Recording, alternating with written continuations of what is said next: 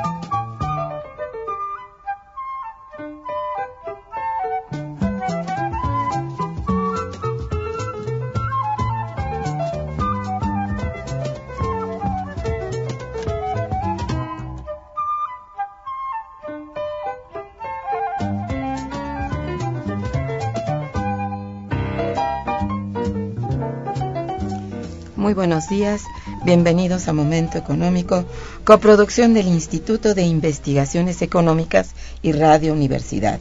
Les saluda Irma Manrique, investigadora del Instituto de Investigaciones Económicas, hoy jueves 6 de marzo de 2014.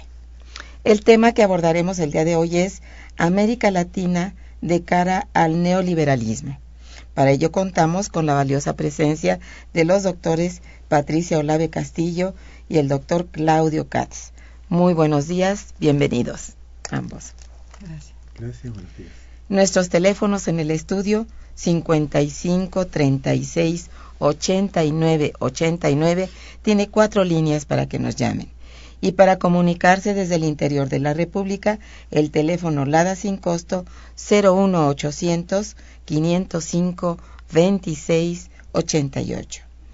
La dirección de correo electrónico para que nos manden sus mensajes es una sola palabra momento económico arroba unam.mx.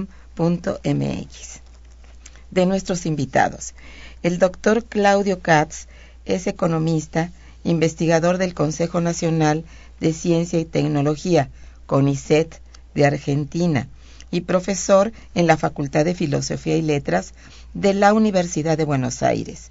Es autor de 10 libros, algunos de ellos, por mencionar solo algunos, Bajo el Imperio del Capital, La Economía Marxista Hoy, El Rediseño de América Latina, Alca, Mercosur y Alba, Buenos Aires, eh, este es editado en Buenos Aires, Caracas y La Habana, El Imperialismo del siglo XXI, eh, editado en turco, y bueno, por sus obras ha recibido en tres ocasiones 2005, 2008 y 2011, mención honorífica en el Premio Libertador al Pensamiento Crítico del Ministerio de la Cultura de Venezuela. Ha merecido en tres ocasiones, 1993, 94 y 95, el Premio a la Producción Científica y Tecnológica de la Universidad de Buenos Aires y en 1990 su trabajo fue premiado por el programa de ayudas a la investigación del Instituto de Cooperación Iberoamericana. Entre 1995 a 2013 ha publicado 45 capítulos en libros en diferentes países e idiomas y 67 artículos especializados. De 2004 a 2013 ha presentado 72 ponencias en congresos, simposios, talleres y jornadas internacionales. La doctora Patricia Olave es economista, investigadora del Instituto de Investigaciones Económicas y tutora del posgrado de Estudios Latinoamericanos en la UNAM. Actualmente es coordinadora del Seminario de Teoría del Desarrollo de nuestro Instituto de Investigaciones Económicas. Su línea de investigación es básicamente estudios sobre América Latina.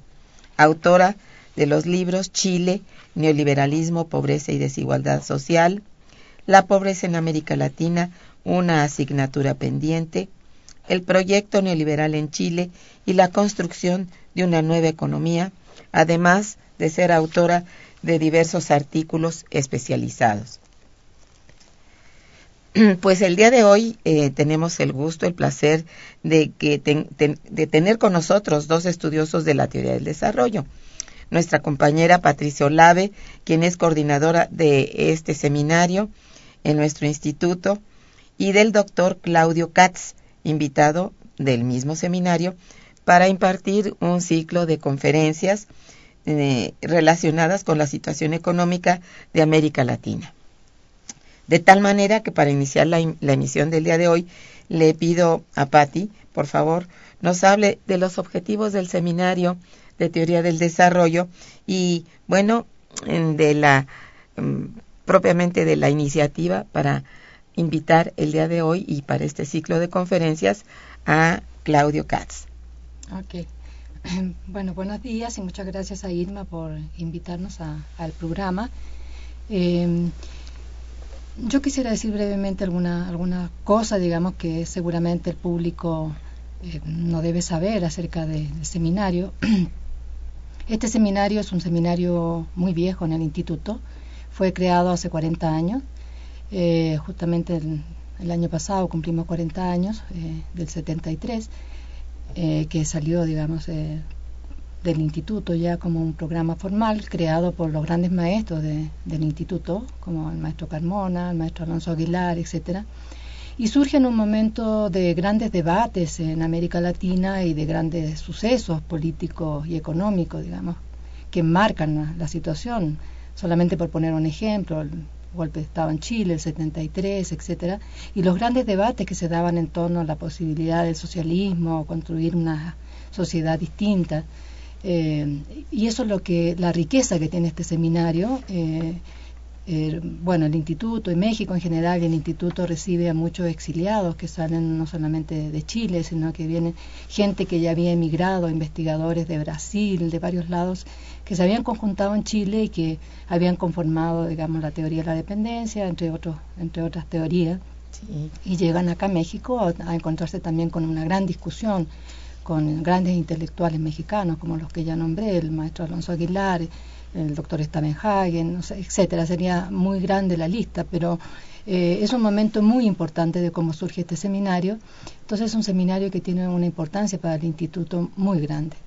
Eh, exactamente. Entonces, eh, eh, yo hace un año que, me nombraron coordinadora, que es una distinción muy grande, y lo agradezco enormemente, la confianza que han depositado en mí y, y digo, he tratado de hacer, uno de los objetivos, siempre el objetivo del seminario ha sido seguir con estos debates sobre América Latina, los problemas teóricos de cómo analizar América Latina eh, entonces, yo he querido recuperar justamente esa, esa tendencia del seminario y desde el año pasado estamos haciendo justamente eh, eh, seminarios, charlas, conferencias, etcétera, en esta línea. ¿no? Y en esta línea se inscribe también la invitación que hemos hecho al doctor Katz dentro de una cátedra que la coordinadora anterior, a la doctora Carmen del Valle, logró rescatar para el seminario, que es la cátedra Maestro Torres Gaitán. Y en este marco invité al, doctor Katz por el reconocimiento, digamos, de su trayectoria, que no voy a repetir, la doctora ya lo planteó, pero con una gran importancia porque justamente el doctor Katz lo que hace es como volver a rescatar esa vieja idea que teníamos nosotros de esos debates teóricos para tener elementos de entender América Latina, de cómo interpretarla, cosa que hace unos años se había perdido y se ha perdido todavía por todo este enfoque del neoliberalismo que nos ha llevado a la superespecialización, etcétera. Entonces yo me quedo hasta aquí, yo quisiera, digamos, dejar el mayor tiempo para que el doctor Katz nos pudiera hablar, porque bueno, es nuestro invitado y, tiene muchas cosas que decirnos, ¿no? Muchas gracias. Sí, gracias, Patti. Efectivamente, es, podría decirse, una nueva era para teoría del desarrollo, para el seminario Teoría del Desarrollo. De alguna manera había digamos, perdido un poco de, de pues de, de movimiento, de discusión, en tanto que el cambio de modelo, este cambio de, de lo que éramos nosotros en el, en el modelo de acumulación de sustitutivo de importaciones, que para nosotros tuvo un gran significado. Hoy, eh, ante los embates del neoliberalismo, justamente había que volver a rescatar algunos de los elementos importantes de la teoría del desarrollo, no tanto del crecimiento económico, que bueno, vienen aparejados, pero no son lo mismo. Y aquí, en este, digamos, en el ámbito de este, de este seminario, se van discutiendo nuevamente, poco a poco, todo y rescatando todo lo que los analistas como Claudio Katz y otros de otras partes de América Latina básicamente vienen haciendo resurgir en, al parejo, digamos, de la necesidad de salir de un modelo que nos tiene verdaderamente deprimidos. Por lo pronto, a nuestro país no le ha resultado para nada, eh, digamos, un incentivo estar dentro de este modelo. Entonces, sí recibimos con mucho gusto todos aquellos que nos apoyan precisamente y ahora en el seno del propio seminario, primero en manos de, Carmen del Valle, como ha mencionado Patti, y ahora con ella, en que volvemos a pedir a toda la gente que trabaja en ese, en ese ámbito, digamos, de la teoría del desarrollo, volver a rescatar algunas cuestiones y yo diría básicamente del papel del Estado en la vida económica. Entonces, pues es muy importante hoy tener aquí a Claudio Katz, que es uno de los principales analistas de este de este ámbito de teoría del desarrollo y le pedimos que bueno nos relate cómo siente él el impacto de este nuevo modelo de este de esta ideología neoliberal en nuestros países de América Latina. Bueno, primero reitero que es un gusto y un honor estar aquí eh, en este programa y en la cátedra porque eh, permite retomar la discusión de problemas eh, centrales para nuestra América que tuvieron un intenso debate en la historia de, de, nuestros institutos, de nuestros organismos, pero que necesita actualizarse por esta gran mutación que introdujo el neoliberalismo, que ha modificado por completo el escenario en el cual nos movemos. Porque el neoliberalismo básicamente ha sido dos o tres décadas eh, de regresión social, de, dramas económicos, de, desintegración política y quizás en América Latina lo hemos padecido con especial dureza, porque el neoliberalismo aquí empezó muy temprano. No empezó en los años 80 como en el resto del mundo, sino que empezó con las dictaduras del Cono Sur. Desde los 70. Desde mediados de los 70, desde quizás casi principios de los 70, que ya fijaron el libreto básico de lo que iba a ser el neoliberalismo posteriormente, ¿no? Sí con gobiernos represivos, con dictaduras, eh, ya diseñaron lo que después iban a repetir, eh, precisar, actualizar todos los gobiernos que siguieron. ¿no? así es. Y ha implicado una transformación enorme en nuestra región. Yo diría que en el plano económico la gran transformación es que nos ha vuelto a colocar en el mercado mundial como exportadores de productos básicos, en un estatus eh, dependiente y de alguna manera ha ubicado a América Latina en la vieja situación que arrastra desde siglos anteriores, ¿no? Una región destinada a proveer metales, combustibles, alimentos a los países desarrollados, recibir importaciones de productos eh, con mayor valor agregado y ser víctima de una transferencia sistemática de recursos desde las periferias de los países centrales. El neoliberalismo ha implicado eso y lo ha consumado en todos los planos, ¿no? Yo diría que en forma muy explícita en el terreno de la agroexportación, el neoliberalismo ha implicado que nuestros países eh, abandonen la prioridad del abastecimiento de alimentos para sus, eh, para sus eh, ámbitos locales para especializarse en la exportación de aquellos tipos de bienes que necesita el mercado mundial. El resultado es grandes ganancias para los exportadores y una deformación en la estructura agraria de nuestra región, con campesinos que pierden sus, eh, sus terrenos, se ven obligados a emigrar a las ciudades, se endeudan, incrementan la marginalidad urbana porque no tienen, no encuentran trabajo. Es decir, la, la, transformación agraria ha sido eh, uno de los ejes del neoliberalismo en nuestra región. En los últimos 10 eh, años se añadió algo bastante costoso para nosotros, como es la minería de cielo abierto, eh, un tipo de minería depredadora del medio ambiente, que prácticamente recorre a todos los países de nuestra región, eh, mediante asociaciones con los grandes grupos eh, transnacionales, se explota un recurso de una forma depredando el bien y aniquilando el medio ambiente. El resultado de esta combinación de minería y agroexportación es un declive o una reorganización de la industria latinoamericana, donde lo importante es explotar la fuerza de trabajo, trabajar en maquilas donde el costo laboral sea bajo. Oh, sí. Y sumado a eso, necesariamente eh, una ampliación del desempleo y una ampliación del número de emigrantes de nuestra América hacia los países desarrollados. Este, esta combinación de transformaciones regresivas es la que sufre la región, con gente que se ha enriquecido mucho. El neoliberalismo no es solo una idea, es un interés.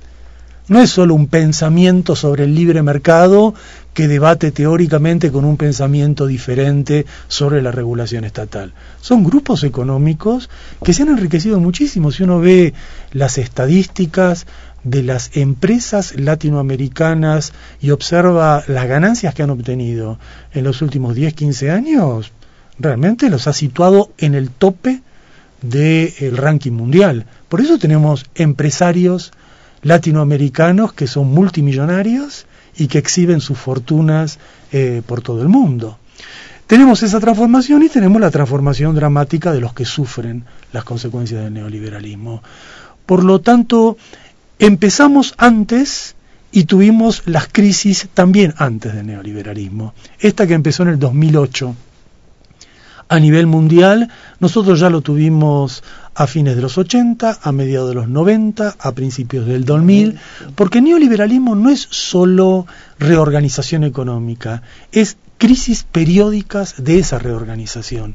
No es solamente que los ricos se enriquecen y los pobres se empobrecen, es que en ese mecanismo eh, se producen desequilibrios que cada cinco o seis años conducen a crisis de gran alcance. Lo hemos padecido con la deuda, lo hemos padecido eh, en los últimos años y ese es el, el, el, escenario que ha generado este, este nuevo modelo, ¿no? Es cierto.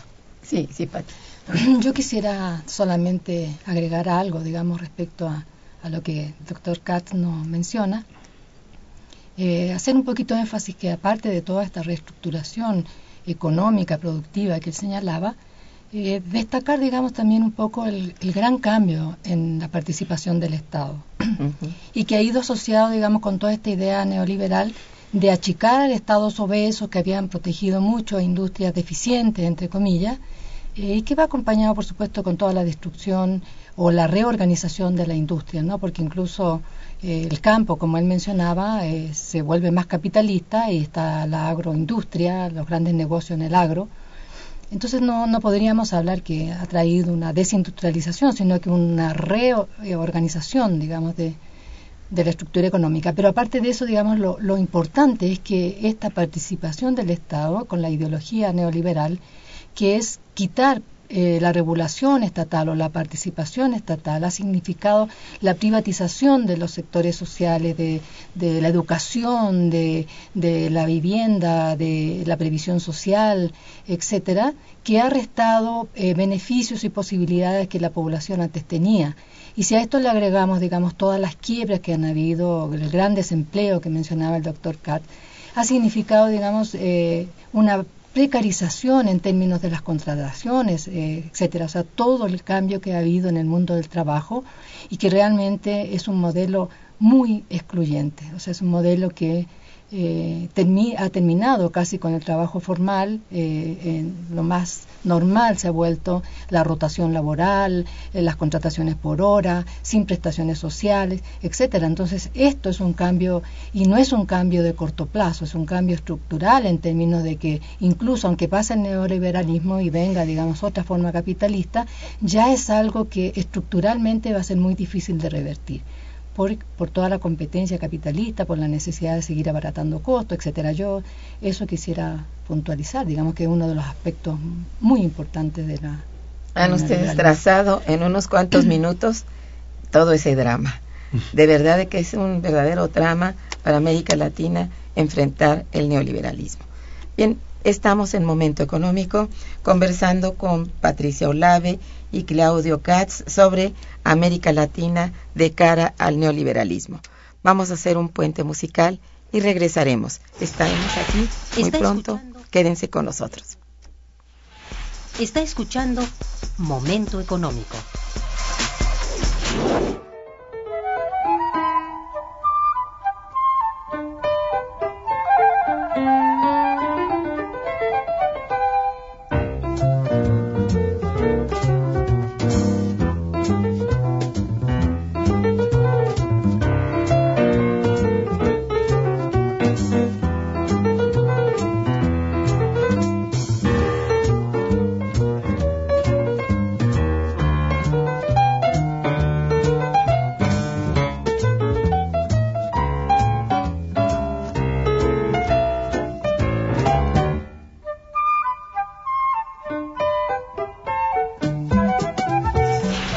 El teléfono en cabina 55 36 89 89.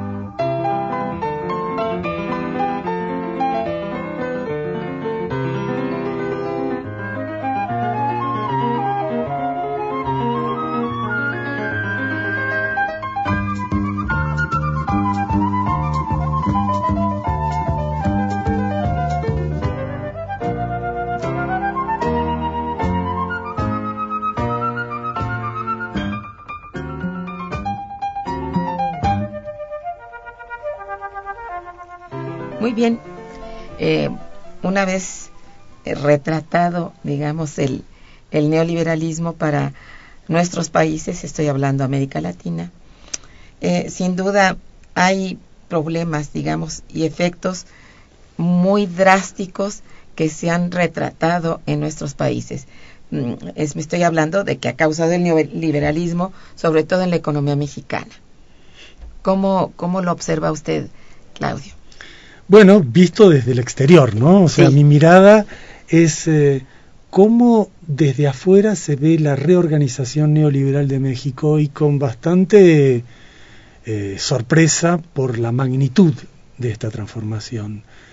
México, Chile y Colombia serían los tres países latinoamericanos que han ido más lejos en el neoliberalismo.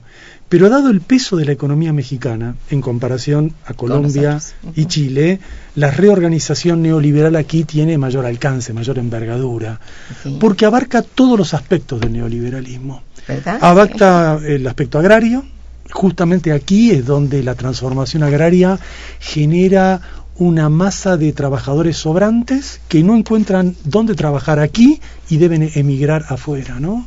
Entonces, uno de los efectos del neoliberalismo visto desde, desde afuera es el volumen, el número de personas que deben salir del país y deben comenzar una vida en Estados Unidos, intentar una vida en Estados Unidos, porque el neoliberalismo no les permite desarrollar su actividad dentro de lo que es eh, su nación. ¿no? Eh, eso hace que un mecanismo del neoliberalismo, que son las remesas, tenga tanta, tanta importancia Claro. en un país como México. ¿no?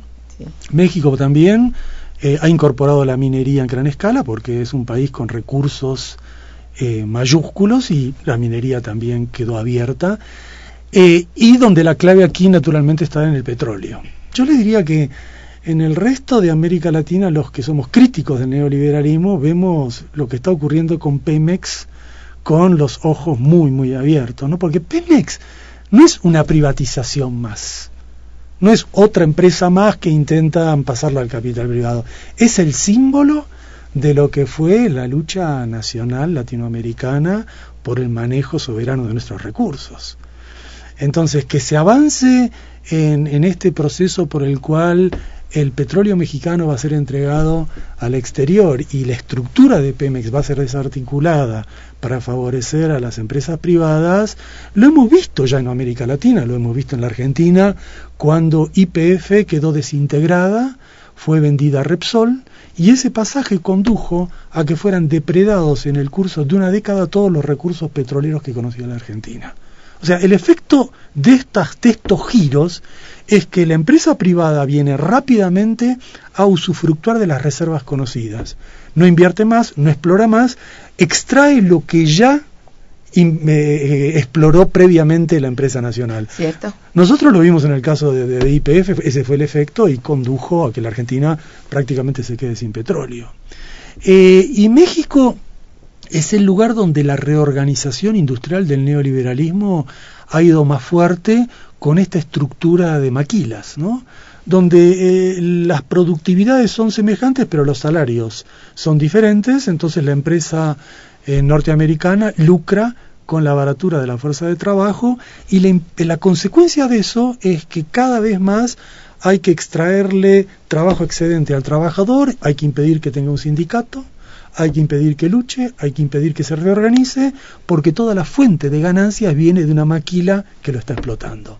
Entonces, no es una reorganización técnica, no es que se opta por un modelo de industria nacional con sustitución de importaciones por un modelo de maquila asociada eh, con el mercado internacional. Lo que se opta es por una forma de debilitar la resistencia popular en forma estructural, impidiendo que los sindicatos cumplan un papel significativo. Eh, entonces, eh, lo que vemos en México es neoliberalismo a pleno en el plano económico y neoliberalismo a pleno en el plano eh, político y en el alineamiento internacional. Es muy cierto. Ay, acaba de trazar de una manera dramática lo que sí ocurre aquí. Dime, Pati. Eh, nada más para completar un poco el problema este de la eh, cambio, digamos, en el sector industrial, porque no es que las economías, no- eh, bueno, las empresas norteamericanas hayan venido con el neoliberalismo, o sea, como dice el dicho, tan, ¿cómo es? Tan, lejos, de Dios, y tan cerca, de Estados, Unidos, ¿no? O sea, siempre ha sido, digamos, eh, Sí. lo que ha variado, digamos, es, es la estrategia, digamos, está con la apertura al mercado mundial, que es eh, esta estrategia, digamos, justamente a nivel de la economía mundial, en donde se produce en una parte y se realiza o se vende en otra, se ha abierto el- el mercado internacional.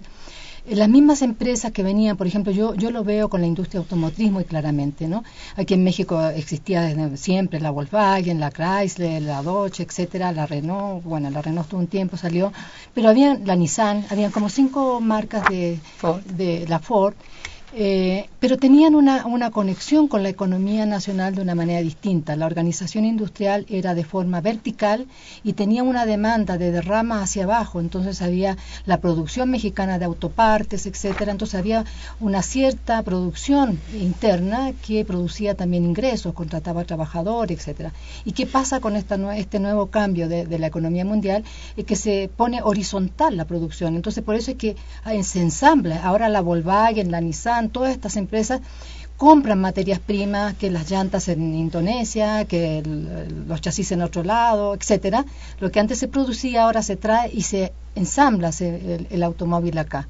Y eso ha significado entonces que no hay una demanda, se rompió eh, la demanda que había para empresas, hasta talleres eh, locales, y eso ha sido un golpe muy fuerte, un poco ligado a todo lo que decía el doctor Katz en relación a no solamente el desempleo por el cambio en el, en el campo, sino que la misma industria.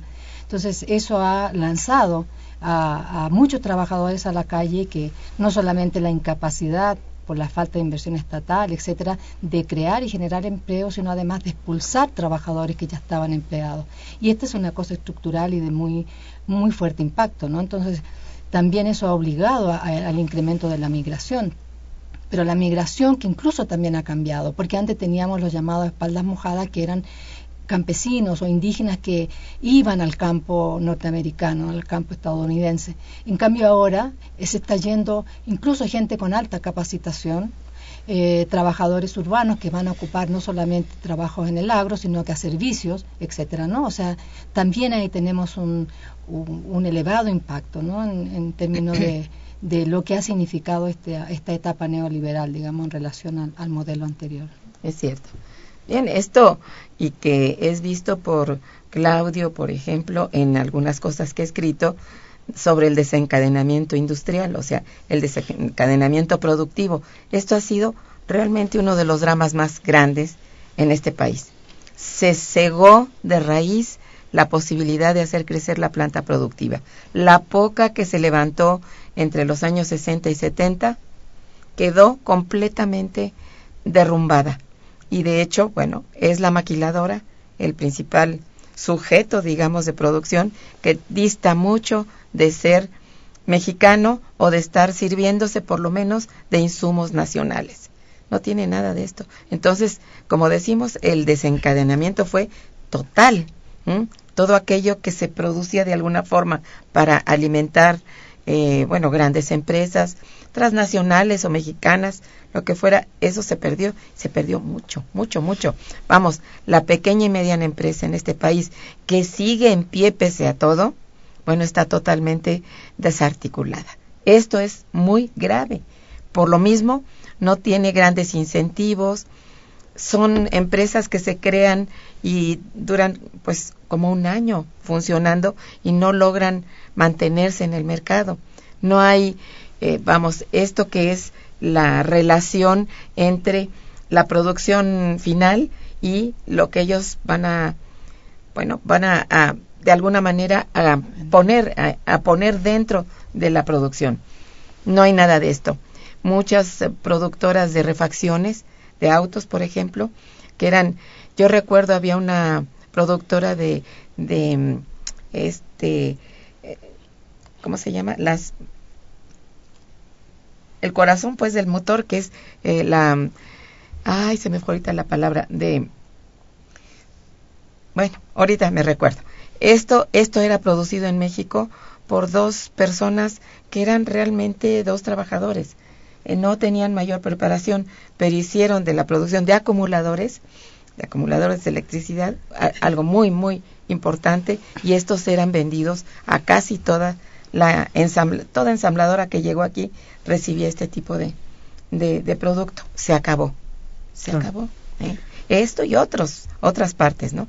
Entonces, la industria de autopartes que llegó a, ser todavía importante en el intercambio con el Telecan, con el NAFTA, se perdió.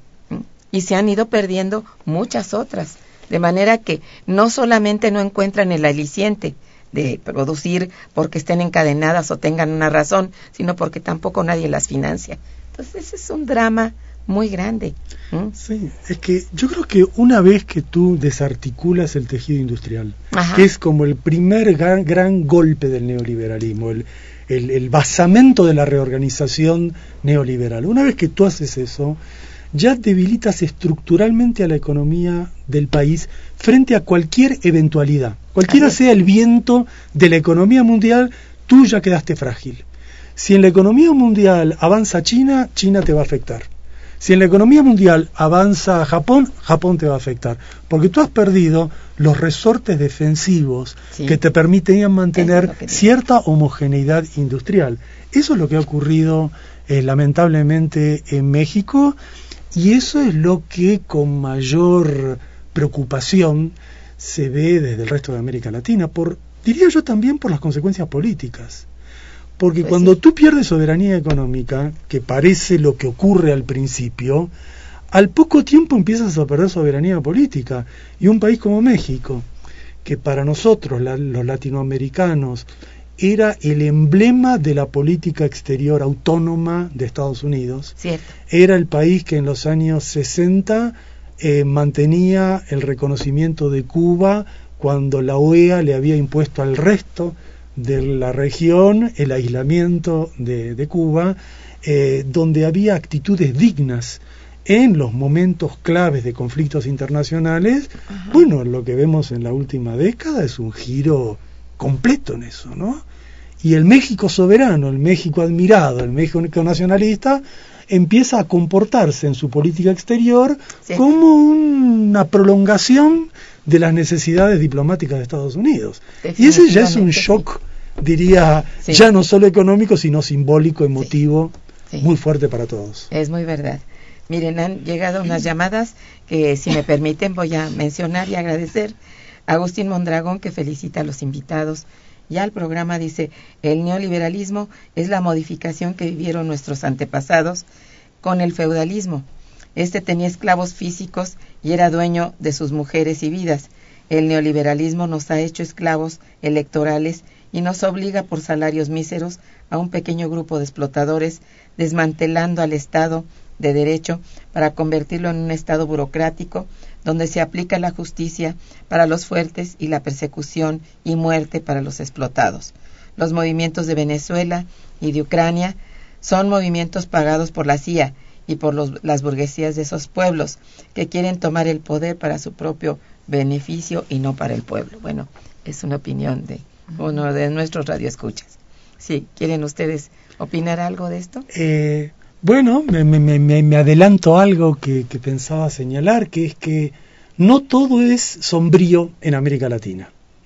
¿no? Voy, lo, lo digo antes, antes de que avancemos en el programa, para que quede de entrada mm, explicitada mi idea que nosotros sufrimos de entrada el neoliberalismo, pero nosotros hemos logrado victorias contra el neoliberalismo en América Latina que no se conquistaron en otras partes del mundo. Y esos triunfos están en Venezuela, esos triunfos están en Ecuador, en Bolivia, en Argentina, en nuestros pueblos, donde tenemos una situación que desde México quizá resulta difícil observar porque aquí se están viviendo solo eh, los aspectos más dramáticos del proceso, sin todavía ver los efectos de la resistencia que ya sí se ven en otros lados. Desde el sur, desde Sudamérica, ya no solo se ve al neoliberalismo como algo todopoderoso que puede hacer lo que quiere, avasallando derechos sin ningún costo. Los propios neoliberales ya saben lo que les cuesta a ellos el enfrentamiento con los pueblos y la derrota que reciben de los pueblos. Y por eso, como dice el oyente, están tan desesperados ahora con Venezuela. Porque hace más de 15 años que Venezuela abrió un camino, abrió un desafío abrió una respuesta al neoliberalismo que para ellos es un, desafío que deben cerrar.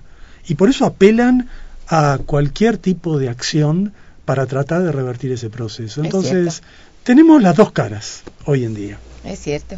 Y bueno, en mucho también quizá queden en, de algún modo contestado acá. Manuel Guerrero, que felicita a los invitados, dice, ¿hacia dónde se dirige el neoliberalismo? ¿Cómo hace ese dogma para estar tan bien posicionado en las opiniones de los medios de información. Ay, por Dios, no. Incluso en la UNAM dice, ¿cómo revertir este dogma? Patti. Digo, no, no sé si revertir, digamos, porque eso significaría, es que realmente es una opinión, como decía Claudio, muy visto desde México, ¿no? O sea, el poder de los medios, el poder mediático que utilizan, ¿no? Eh, claro, pueden convencer a la opinión pública eh, en esos circuitos, digamos que es eh, desde las telenovelas que pasan hasta los noticieros, etcétera, que nos venden una visión que es, es muy muy distinta, digamos, a lo que vive el resto de la gente, pero junto con eso, como decía Claudio, aunque todavía aquí es difícil eh, pensar que masivamente haya movimientos sociales que lo vean de otra manera, sí han habido movimientos importantes y sí la gente cuando uno conversa en la calle, como vive, digamos, eh, el desempleo, la pobreza, la precariedad laboral, sí, sí hay una posición, digamos, de, de, decir no todo lo que nos dice la televisión o no todo lo que dice el gobierno está bien, nos está afectando de una manera. Y sí, por ejemplo, eh, la situación del, del SME, del sistema del sindicato, sindicato de electricistas, digamos, aunque también eh, otros movimientos importantes sociales que quizás a lo mejor no han logrado el poder suficiente o el contacto suficiente, porque ahí sí efectivamente los medios cumplen un papel oh, difícil de organizar, de reorganizar, pero son balbuceos que yo creo que en algún momento, como dice Claudio, eh, pudiera haber, digamos, no solamente lo que ha pasado en otros, en otros países de América Latina, en México también había, habría un, un despierte, ¿no? Y, eh, y lo, lo importante quizá en el caso mexicano que quizá hay que tener en cuenta que es un pueblo que si de repente estalla, estalla bien, estalla de repente, la Revolución Mexicana, etcétera, que, que mucha gente dice, bueno, quizás a lo mejor el neoliberalismo va a terminar con otra revolución. O sea, el pueblo mexicano es eso, tiene esa respuesta, digamos que es una respuesta también muy importante. Entonces, ojalá, ojalá, digo, que el poder de los medios pero también, digamos, frente a las, a las contradicciones sí. que, que, genera este mismo neoliberalismo, en algún momento va a tener que haber una respuesta, ¿no? Esa es también el deseo, ¿no? Es Mira, yo, yo agregaría que no son tan todopoderosos como parecen. Eh, tienen un dominio los medios de comunicación cuando el neoliberalismo tiene ese poder y no es desafiado. Pero cuando es desafiado, como hemos visto en varios países de Sudamérica, la población misma comienza a rebelarse contra los medios y comienzan a aparecer medios que polemizan con los medios tradicionales. El ejemplo de Telesur, por ejemplo, en Venezuela. El ejemplo de las leyes de medios de comunicación en Ecuador y en Argentina para modificar esa estructura monopólica de pensamiento único eh, que, que, que, que, permite al neoliberalismo contaminar ideológicamente a la población. Entonces, cuando la tortilla comienza a darse vuelta, también empieza una batalla por los medios de comunicación y qué ideas se transmiten a la población. En Argentina lo estamos viendo, en Ecuador lo estamos viendo y en Venezuela lo estamos viendo. Sí, aquí hay un, bueno, un súper problema, que aquí la violencia, la narcoviolencia está realmente atajando mucho a este tipo de, de información, de, de, periodismo, digamos. Eso no lo podemos tampoco soslayar. Es bastante, vamos, compleja la circunstancia mexicana. Habría que reconocerlo, ¿no? Pero no imposible, como dicen ustedes, ¿no? No imposible. Bueno, y quizás añadiendo, ¿no? También el narcotráfico, a la escala que lo estamos viendo, es un resultado del neoliberalismo. Sí, por supuesto. Recordemos que existe el narcotráfico desde hace décadas, pero no en la dimensión de guerra y en el volumen de dinero que maneja. Y yo pregunto, sin la liberalización financiera, ¿hubiera sido posible mover ese dinero de los cárteles?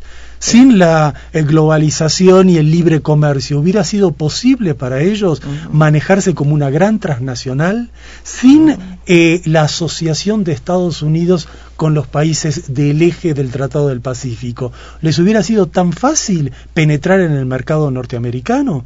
Entonces, el narco, eh, el, problema del narcotráfico también lo tenemos que ver como un resultado de la reorganización neoliberal y la dificultad o la imposibilidad para resolver el tema tiene mucho que ver en cómo el neoliberalismo trata el narcotráfico.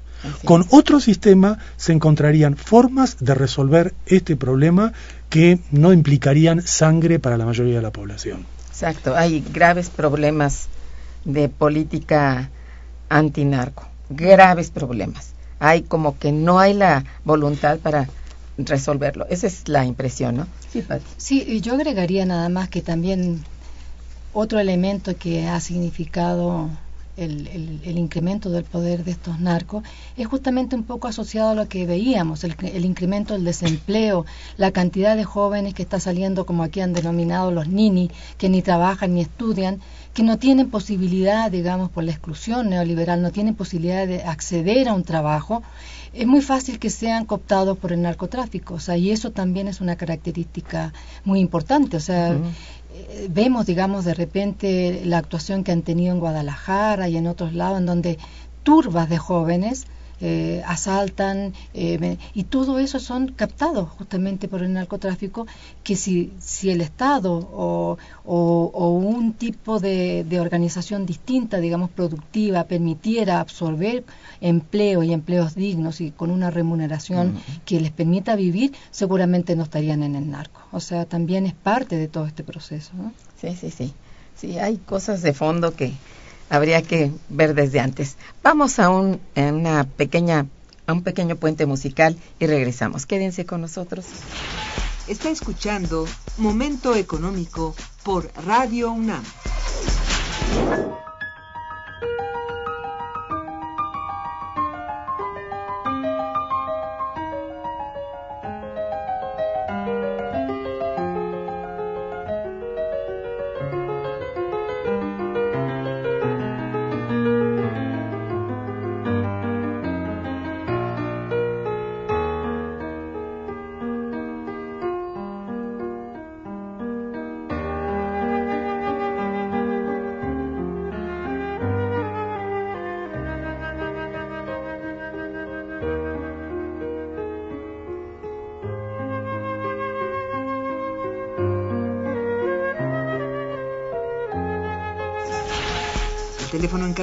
Es el 55 36 89 89.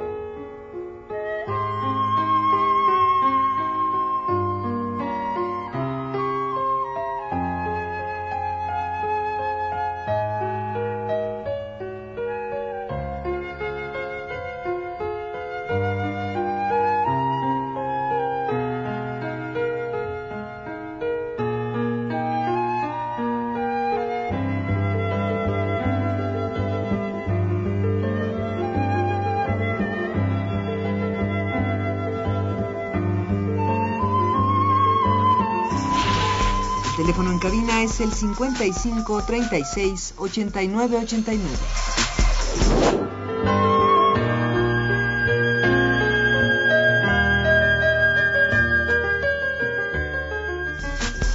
Continuamos en Momento Económico.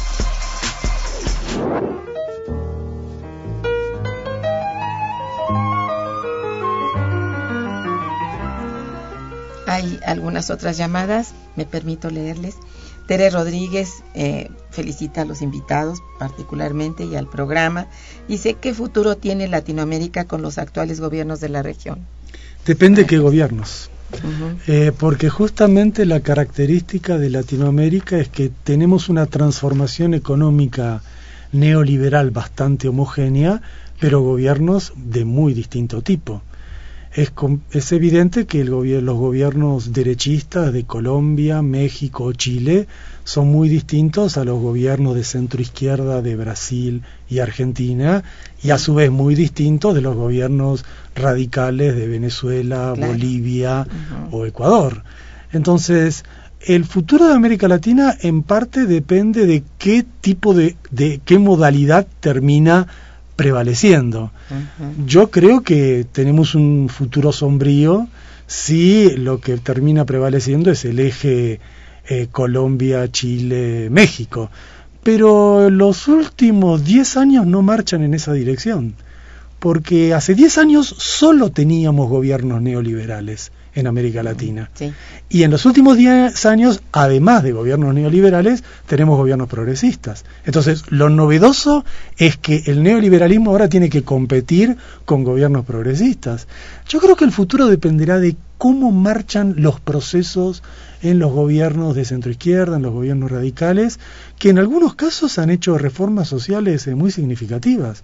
Algo que va de lleno contra el neoliberalismo, reducir no solo la pobreza, reducir la desigualdad, crear empleo, no solo dar asistencialismo, poner límites a las ganancias financieras, permitir desarrollos eh, industriales. Entonces, dependerá de una batalla política, porque el neoliberalismo no se va a quedar cruzado de brazos frente a este desafío, va a recurrir a los medios de comunicación, va a recurrir a las mentiras y en los casos más extremos, como Venezuela, va a recurrir a intentos fascistas, directamente fascistas. Eh, además, eh, no nos olvidemos que en América Latina hemos tenido golpes de Estado en Paraguay, en Honduras, en Haití. Es decir, el neoliberalismo tiene los nuevos métodos de, de los medios de comunicación y los viejos métodos de golpes disfrazados de institucionalidad. Pero yo creo que los pueblos están respondiendo ahí. Yo diría que lo que hay en Sudamérica, no generalizaría, es un cambio en la conciencia de la población respecto a lo que significa el neoliberalismo. Y por lo tanto la convicción de que hay que resistir. Y los resultados de esa resistencia empiezan a verse en algunos casos. Bueno, me siento un tanto alentada. Ah, bueno. Hilda de San Román los felicita mucho. Dice, ¿qué tenemos para negociar en la alianza ahora con el Pacífico si hay poca industria nacional? Si prácticamente todo lo importamos del extranjero, en particular de China, ¿en qué nos va a beneficiar esta alianza con el Pacífico? En nada. Eso, ah. eso ya es, eso yo creo que a diferencia de otra época, ya no estamos en el principio del NAFTA, ya han pasado dos décadas, ya se sabe el efecto. Y ojo porque Estados Unidos está empeñado en un proyecto de alcance global. El Tratado del Pacífico es parte de un mega tratado de libre comercio transatlántico y otro mega tratado de libre comercio transpacífico. Entonces, lo que ellos buscan con esta regionalización global del libre comercio es un debilitamiento estructural de todo tipo de economías que no esté enlazada con ese monstruo del libre comercio. Entonces, eh, cuidado porque lo que se ha padecido en las últimas décadas, que no es una asociación, no es que México es socio de Estados Unidos y Canadá. Canadá quizás es socio de Estados Unidos. México es dependiente de Canadá y de Estados Unidos. Eh, eh, esa, esa relación naturalmente puede agravarse. Bueno, Israel o Ismael Mantú también los felicita mucho, dice qué buen programa. ¿Cuáles son los gobiernos en América Latina que podemos considerar hoy, hoy por hoy, gobiernos sensatos, con políticas sociales que verdaderamente buscan el beneficio de la población? Eh, todo gobierno que haga alguna, que haga reformas sociales, yo, yo, yo, yo dividiría por ahí. Están los gobiernos que continúan con la flexibilización laboral y están los gobiernos que ponen límites a la flexibilización laboral y dicen, señores, hay que volver a arreglar reglamentar la- el mercado de trabajo. Hay gobiernos que dicen hay que seguir con la apertura comercial y gobiernos que dicen no, tenemos que poner un límite a la apertura comercial y defender la pequeña industria. Hay eh, gobiernos que dicen tenemos que continuar a pleno con las privatizaciones y hay otros que dicen tenemos que volver al viejo recurso de una industria eh, regulada por el Estado e industrias nacionalizadas. Entonces, hay respuestas de mayor neoliberalismo y hay respuestas de ponerle límite al neoliberalismo. Yo creo que el gran espectro de gobiernos que le pone límites dentro de ese gran esquema es que está el futuro progresista para los pueblos de Latinoamérica, porque para los ricos el neoliberalismo es un premio, Sí. para la mayoría de la población es un drama. Sí. Entonces, por esa vía me parece que eh, podemos estar orgullosos que en América Latina hay experimentos antiliberales que no existen en otras partes del mundo y que es muy difícil mantenerlos porque el neoliberalismo les hace una contra eh, ofensiva muy brutal. Sí. Pero los pueblos saben de qué se trata y, y resisten, resisten bien. Bueno, está bien. Bueno, habla en su en sus escritos sobre el modelo neodesarrollista de Argentina. ¿En qué consiste? Bueno, Argentina, como tú sabes, tuvo una crisis eh, mayúscula en el año 2001, solo parecida a lo que pasó en Estados Unidos en el año 30. Eh, 54% de la población en pobreza, 27% de desempleo, 11% de caída del Producto Bruto. O sea, te doy cifras para que veas lo que fue el cataclismo sí. del 2001. No fue una recesión, no fue una crisis, fue literalmente un derrumbe. Eh, ese derrumbe del 2001 generó una reacción popular, eh, un- una reacción contra el neoliberalismo y el ensayo de un nuevo tipo de política económica que eh, tuvo eh, ha sido bastante complejo porque Argentina tuvo una nueva política económica en condiciones económicas muy favorables. A partir del 2003, los precios internacionales de los bienes que exporta Argentina subieron mucho de precio. La crisis dejó muchos negocios posibles. Tú sabes que después de una gran crisis aparece la posibilidad de cíclica de un rebote de la economía. Y bueno, ahí se introdujo una política neodesarrollista de eh, promover la demanda, promover el consumo. Muy bueno. Eh, comenzó que coincidió con, con este contexto, pero te diría que la época de vacas gordas duró poco, ¿no? Duró entre 2003 y 2008, 2009. De 2009 hasta aquí, la Argentina nuevamente está en situación bastante problemática, nuevamente. Ujú. El neodesarrollismo sirvió para empezar, pero no supo cómo seguir. Y ahí estuvo el problema Sí. digamos, sirvió como arranque. Pero mm, hubo un momento clave que fue el año 2008. En el año 2008 en la Argentina hubo un gran conflicto, que fue el enfrentamiento del gobierno con el agronegocio. Eh, los dueños de la soja eh, disputaron con el gobierno eh, el, el pago, quién se queda con la renta de la soja. Y ganó el agronegocio. Y el gobierno se quedó sin los recursos estatales de impuestos que necesita para continuar un proyecto económico. Y ahí, ahí, quedó un- ahí se marcó un límite, ¿no? Sí. Yo creo que además después hubo ilusiones, diría, ¿no? Expectativas falsas, expectativas del gobierno en que si ellos eh, se comportaban bien con sectores tradicionales del gran capital, el gran capital iba a invertir, no ocurrió. Y entonces volvemos a tener hoy en Argentina alta inflación, altísima inflación, problemas de devaluación, problemas de déficit fiscal y una economía que si bien no está en recesión, vuelve a tener lo que son los problemas clásicos de la economía argentina.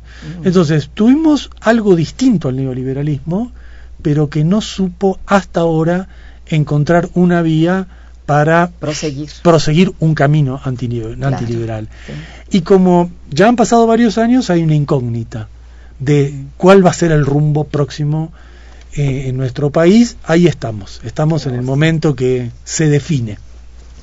Bueno, Melitón Ramírez, también felicidades, dice. Las condiciones actuales creadas por el sistema generado desde el imperio gringo ha creado a los ninis que son sujetos de las drogas y los vicios, que destruyen no solo a la juventud, sino a toda la sociedad.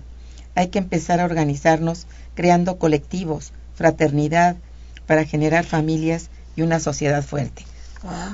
Eso es optimista, muy bien. Claro, porque el neoliberalismo mm. es eso, ruptura de las colectividades en favor de la competencia individual. La derrota del neoliberalismo es cuando se reconstruyen esas colectividades y esas redes populares. Hilda de San Román dice el historiador Javier García Diego, quien lleva la dirección del Colegio de México, abrirá la carrera de economía y con arrogancia declaró que saldrán los mejores economistas de esta institución. ¿Qué opinan? bueno, yo, yo no sé, digamos, si, si seremos los de la UNAM los mejores economistas o no, pero yo soy hecha en la UNAM, como dice Carmen Aristegui. yo soy hecha en la UNAM y la verdad es que la UNAM, la gente que la quiere aprovechar, eh, salen excelentes cuadros, porque la UNAM yo creo que ninguna otra institución, yo me atrevería a decir, no solamente de México, de América Latina, tiene y ofrece todo lo que puede ofrecer para una formación, pero no solamente para los economistas, para cualquier carrera. O sea, Así es. Eso es. Tienes toda la razón, apoyo. Dice Carlos González, ¿puede abundar en el caso de la ISF con la española Repsol? Lo pregunto con el ánimo de vislumbrar lo que viene con Pemex y otras más peligrosas, las petroleras gringas por favor, si fuera posible, con datos. Sí, brevis, en forma muy breve, lo nuestro fue privatizar IPF, que era nuestro Pemex. Bajo el neoliberalismo de Menem, la empresa fue rematada, fue vendida, fue regalada en realidad eh, a distintos grupos económicos. Repsol, que era Repsol era un grupo de estaciones de servicio en, en, España, no era una empresa petrolera, era un grupo minúsculo que se enriqueció y se transformó en una empresa petrolera con los, eh, con los recursos argentinos, depredando los recursos argentinos. Eh, en un momento el país se quedó prácticamente sin petróleo y por eso hace dos años atrás, cuando ya nos quedamos sin petróleo, el gobierno decidió nacionalizar la empresa y a partir de eso intentar un camino distinto. Lamentablemente eh, le ha durado poco este giro. Mm, se ha llegado a un acuerdo con Repsol, un pago de una indemnización que favorece a Repsol. Y el punto crítico en nuestro caso es que hay una ilusión muy fuerte en la explotación del shale gas, del shale oil. Argentina tiene una gran eh, reserva de eso y existe la impresión que los efectos sobre el medio ambiente que puede tener la llegada de Chevron, de todas las empresas norteamericanas que están eh, haciendo un, desembarco fuerte en Argentina para explotar el shale, el shale oil, eh, la consecuencia sobre el medio ambiente puede ser terrorífica. Qué miedo, digo yo. Bueno, Jesús Juárez dice, contra el neoliberalismo Michoacán ya nos puso el ejemplo, autodefendernos o despeñarnos. Vamos. Dice, pues, Mundo Torres dice, ¿pueden los invitados dar un correo electrónico al aire? Patti, del, del, seminario. Eh, del seminario no, no tenemos. El mío es olave con v, olave arroba unam.mx. A sus órdenes quedan ustedes quedan ya invitados a participar, a escribir. Bien, desafortunadamente el tiempo ya nos ganó. Y yo quiero agradecer cumplidamente la asistencia de Claudio y de Patti a este programa. Fue muy ilustrativo, muy bueno, me encantó. Entonces, quedan ustedes emplazados para otro programa, el día que quieran y puedan. Esta es su casa. Muchísimas gracias. Gracias a, gracias a nuestros radioescuchas por su participación. Y bueno, las gracias a los controles técnicos o con, Socorro Mondes a la cabeza, la colaboración de la producción de Araceli Martínez y la realización y producción de Santiago Hernández. En la coordinación y conducción Irma Manrique, quien les decía muy buen día, pero mejor fin de semana. Gracias.